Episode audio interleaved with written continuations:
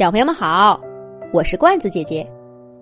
这个猎人和公主的故事，是童话罐子送给王瑞卓小朋友的。罐子姐姐写这个故事，是想祝王瑞卓小朋友像故事里的弗洛亚公主一样勇敢。在很久很久以前，有一个弗洛亚王国。这个王国里有一个小公主。弗洛亚，老国王很爱小公主，他每天都陪小公主玩耍。这一天是弗洛亚公主十八岁的生日，在弗洛亚王国，十八岁生日是个重大的日子。老国王在王宫里为弗洛亚公主举办了盛大的生日宴，王国里的人都来了。他们都很喜欢这个小公主，给她送来了许多礼物。画家送来了最逼真的公主画像，放牛娃送来了最美的花环，裁缝师傅送来了最漂亮的裙子，鞋匠先生送来了最闪亮的鞋子。弗洛亚公主都感谢的一一接过了。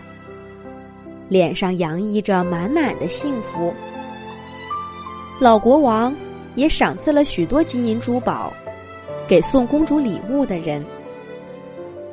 随着音乐响起，弗洛亚公主跳起了美丽的舞蹈。人们跟着公主一起唱啊，跳啊。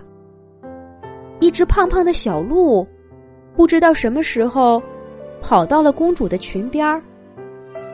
他跟着弗洛亚公主一起翩翩起舞，人们都看呆了。这时候，音乐声渐渐停下，弗洛亚公主俯下身，手里抓起一把青草，摸着小鹿的头喂给他，而胖胖的小鹿却并没有吃。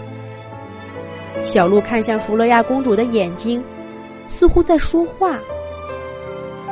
弗洛亚公主觉得，小鹿的眼神似乎有着惊慌，还是恐惧。弗洛亚公主摇摇头，打消了自己的念头。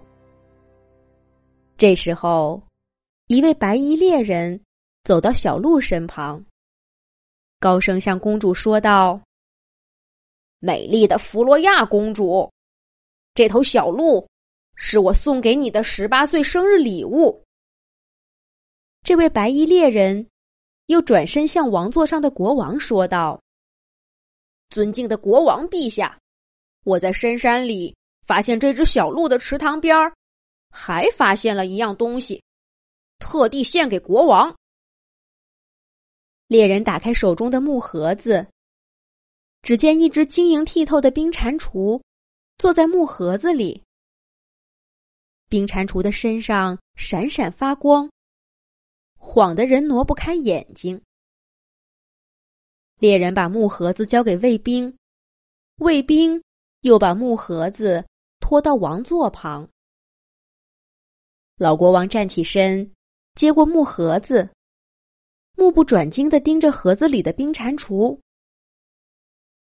猎人又高声说道：“这只冰蟾蜍。”包治百病，还能让没有病的人多活上二十年。老国王年纪大了，身体有些不好，他很想再多活些年，那样他就可以看着小公主跟心爱的人结婚、生孩子、抱孙子。老国王看向冰蟾蜍的眼光越来越炙热。可就在这时，一直待在盒子里面像冰雕一样的冰蟾蜍忽然动了，呱呱，呱呱，呱呱呱！随着这叫声，冰蟾蜍的身体迅速变大，膨胀成了西瓜的大小。忽然，它砰的一声爆炸了，冰蟾蜍消失不见。而一大片白色的雪绒花在国王的王座周围飘荡下来。国王和国王身边的卫兵、大臣，一沾上这雪绒花，就都变成了透明的雕塑，就像刚才猎人盒子里的冰蟾蜍一样。王宫里发生这样的大事，乱成了一团，人们的尖叫声、摔倒声响成一片。而这时，刚刚那位白衣猎人。却走到王座旁，大声喊道：“静一静，静一静，不要乱！”人们渐渐安静下来，望向了王座旁的猎人。可这个猎人却坐在了国王的宝座上，像冰雕一般的国王就立在他的身旁。呱呱！呱呱，呱呱呱！一团白雾包裹住了白衣猎人。等白雾散开，哪还有什么白衣猎人？只见一只两人多高的巨大冰蟾蜍出现在了国王的宝座上，把木头做的王座给压塌了。啊！快跑！有妖怪！快跑！妖怪啊！人们大声喊着，往宫殿外面冲。呱呱呱呱！哈哈哈！从今天开始，就再也没有什么弗洛亚王国了。我冰蟾蜍大人就是这片土地的主宰。巨大的冰蟾蜍吐着长长的舌头，声音响彻了整个王宫。几队来保卫王国的卫兵，都被冰蟾蜍呼出的气变成了冰雕。现在再也没有人敢反抗冰蟾蜍大人了。人们纷纷跪下来，大声喊着：“大王饶命！大王饶命！”巨大的冰蟾蜍高傲的看着匍匐在他脚下的人类，继续呱呱笑着。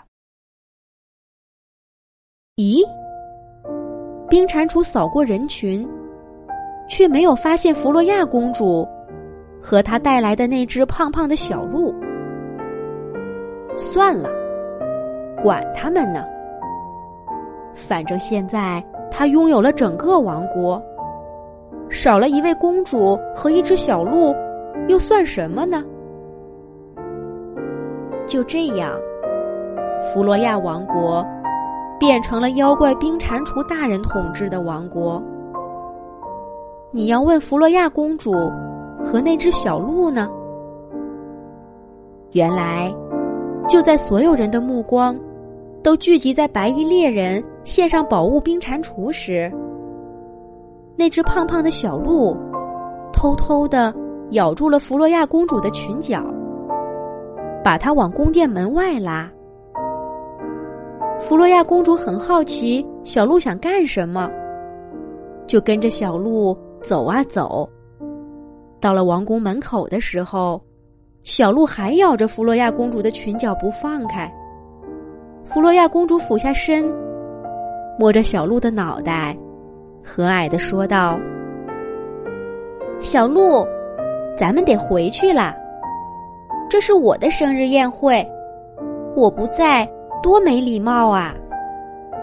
可是小鹿松开公主的裙角，用力的摇摇头，又继续咬住公主的裙角，使劲拽着她往王宫外面走。就在这时，王宫里传来了喊声、尖叫声：“妖怪啊，快跑啊！国王被冻成冰雕了！”